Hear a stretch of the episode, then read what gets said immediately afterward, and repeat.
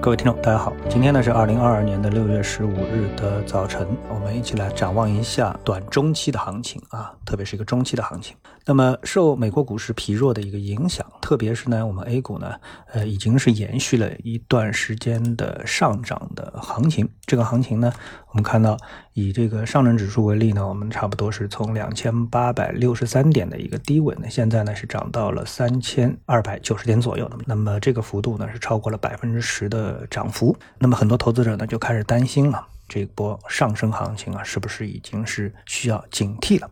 那我们看到啊，历史的规律往往如此，就是说市场在开始上涨的时候，大家都非常的谨慎；而在市场呢已经涨到高位的时候呢，那市场就开始兴奋了啊。一个非常重要的标志呢，就是成交量。为什么成交量总是放在高位而不是低位呢？因为越是低，那么成交量就是越是谨慎。那么多空双方都很谨慎，于是呢，这个成交量就放不出。到了高位呢，大家就亢奋了啊，所以这个成交量就放出来了。那么我想呢，从三个方面，呃，美股。如果刨除美股之外呢，我把 A 股的基本面作为百分之三十的分量和技术面作为百分之七十的分量来分析一下，我们目前的市场行情处于什么样的一个阶段啊？那么美股啊，我已经多次重复了，就是它是一个加息周期，而我们 A 股呢是一个。减息周期，所以呢，两者呢不具备可比性。如果说你拿英国股市啊去跟美国股市相比，那么这个可比性就更强一点啊。所以呢，我们不能完全去类比啊，说美国股市跌了，所以我们 A 股也要跌啊。这个呢，我们已经论证过了，基本不成立。好，那么我们来说 A 股的这个基本面。那么 A 股的基本面呢，就是一个加息。从目前的市场舆论也好，呃，我们的经济情况也好，我们的减息，那么这个减息呢还会继续啊，就是货币宽松还会继续。为什么？因为我们现在经济不是好到我们需要像美国一样的通胀也高，经济也很旺盛，我们需要去灭火啊。我们现在是什么？我们现在需要拱火啊。我们要把我们的经济搞热啊。所以在这种情况下面，我们不可能通过加息去阻挠我们经济的向上扩张。特别是我们看到啊，所谓的复工复产，所有都是为了经济的在疫后的复苏。啊，所以这个时候紧缩的货币政策是不可能的。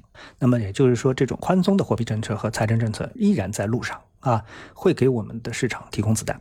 那么有的人说，哎，这个提供的子弹，它不是应该跑到实业里面去吗？再通过实业传递到股市吗？哎，市场的现实往往不是如此啊。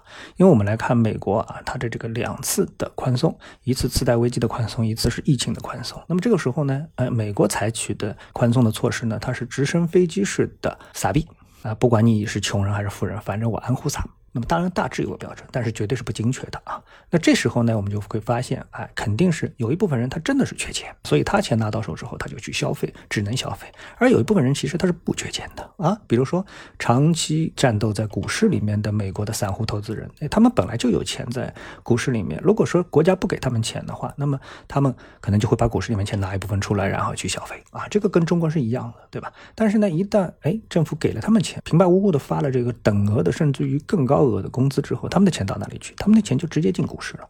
而这种情况在我们的 A 股市场当中也是会直接发生的。也就是说，如果说我们的这个银行系统啊、央行系统创造了这个一万亿、两万亿、三万亿啊这样的一种货币的话，那么它最后溢出的目标不一定，甚至于很大一部分都不是到实业。啊，因为实业可能大家会判断，你给我钱，实业投资太难了。哎，这时候他就把钱掏出来，他说：“嗯，股市我可以去抄个底啊。”所以呢，货币一宽松，一定股市会受益。这个在美国市场是如此，在 A 股市场也是如此。所以呢，只要是在宽松过程当中，哪怕呃，我们具体肯定是没法度测的，对不对？因为这个钱就所谓又涉及到什么所谓的违规资金啊等等。但这个资金它一定会通过各种方式去做直接投资啊，到 A 股里面来做直接投资。啊，而不是去所谓的先去开一个公司啊，干一个实业啊，然后再来哎，这个支援我们的 A 股，不是如此啊。这就是我刚才说的百分之三十的基本面，只要宽松就对股市是利好。那么技术面呢？那么从技术面的角度，我们来看啊，这个市场，市场很多人说，哎，涨了好像不少了嘛。但是我们要知道啊，我们以创业板为例啊，因为创业板的这个走势啊更为清晰一点。这波创业板呢，它是从啊三千五百点的位置开始下跌，最低呢跌到两千一百点对吧，跌得够狠了啊，跌到了一千四百点。那么相对于三千五百点来说，跌掉了三分之一朝上，这是标准的一个熊市，对不对？那么它跌出了一个标准的下降通道。那么从两千一百点呢，这次呢最高呢涨到两千五百八十点，接近两千六百点的位置啊，这是创业板指数三九九零零六。那么你看到这个走势之后呢，你就会发现这波两千一百点开始的这个上涨啊，它这个波段的上涨呢，它已经向上突破了从三千五百点开始向下的这个大波段下跌的啊一千四百点下跌的这个波段的下跌趋势反压线啊，也就是一个下降通道的上轨被向上突破了。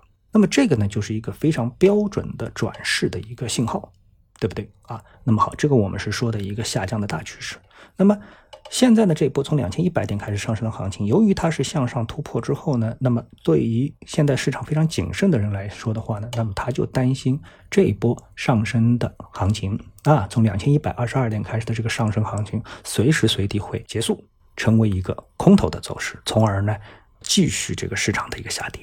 那么这个担心，哎，没问题，我们都可以担心。但是在实际操作当中呢，我们必须得有一个空头信号。什么空头信号呢？就是从两千一百二十二点开始的这个上升的趋势啊，它的这个上升通道啊，这同样也是一个上升通道。这个上升通道，这个上升趋势，它的这个下轨啊，也就是上升趋势的这个支撑线被击穿。那么这个被明显击穿呢，它就是一个做空信号。啊，但是呢，这个做空信号同样的面临了，就是如果说啊，你脑子里面你你有这个波浪理论的储备啊，你有缠论的储备，特别是波浪理论的储备的话，那你就知道，从两千一百二十二点开始的这波上扬呢，它是一浪，即使被击穿呢，它只不过是想去做一个二浪，二浪然后再往上走走三浪，也就是说，目前行情通过基本面和技术面，它都具备了一波非常有可能的终极上升行情啊。大中小的中中级上升的行情，那么这个行情呢，对于创业板指数而言的话呢，它真正的阻力位大概在三千点啊，现在是两千六百点，那么也就是说还有百分之十五以上的上升空间啊，这是它比较合理的目标。因为为什么？因为我们要等它走出一个三浪啊，走出三浪之后，那么这个目标呢，可能差不多就接近了。所以呢，现在的市场远远还没有到悲观的程度，这是我们说的大盘。啊，然后呢，大盘之后呢，我们就说了，可能说，哎，这个市场如果我们看的这么好的话，我们应该着手什么东西呢？好，那么近期我们一直跟大家说，哎。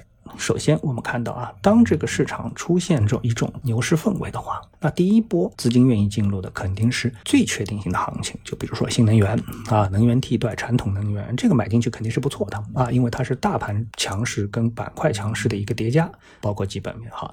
那么第二梯队是什么呢？是买进去不太会吃亏的，比如说我们前期说过的，像这个芯片啊。像这个酒啊，我认为呢，这是不太会这个吃亏的板块。但是这个市场当中一定有某些板块，你再资金溢出再怎么样，它这些板块它的基本面实在太差，行业也差的嘛，公司的基本面也差。那么这时候资金会介入吗？不会。但是到了这波行情的尾端，因为前面的第一、第二梯队啊都已经获利丰厚啊，这个时候呢高了，大家不敢追了。这时候呢，哎，所以我们就说的垃圾股一定会疯狂一下。这时候才是市场啊，就是一个阶段真正结束的盘面的一个信号啊。所以呢，现在呢，我们认为啊，从心态上来说，把市场作为一个牛市来看待，比把这个市场作为一个熊市来看待，对你的操作会更有利的多得多。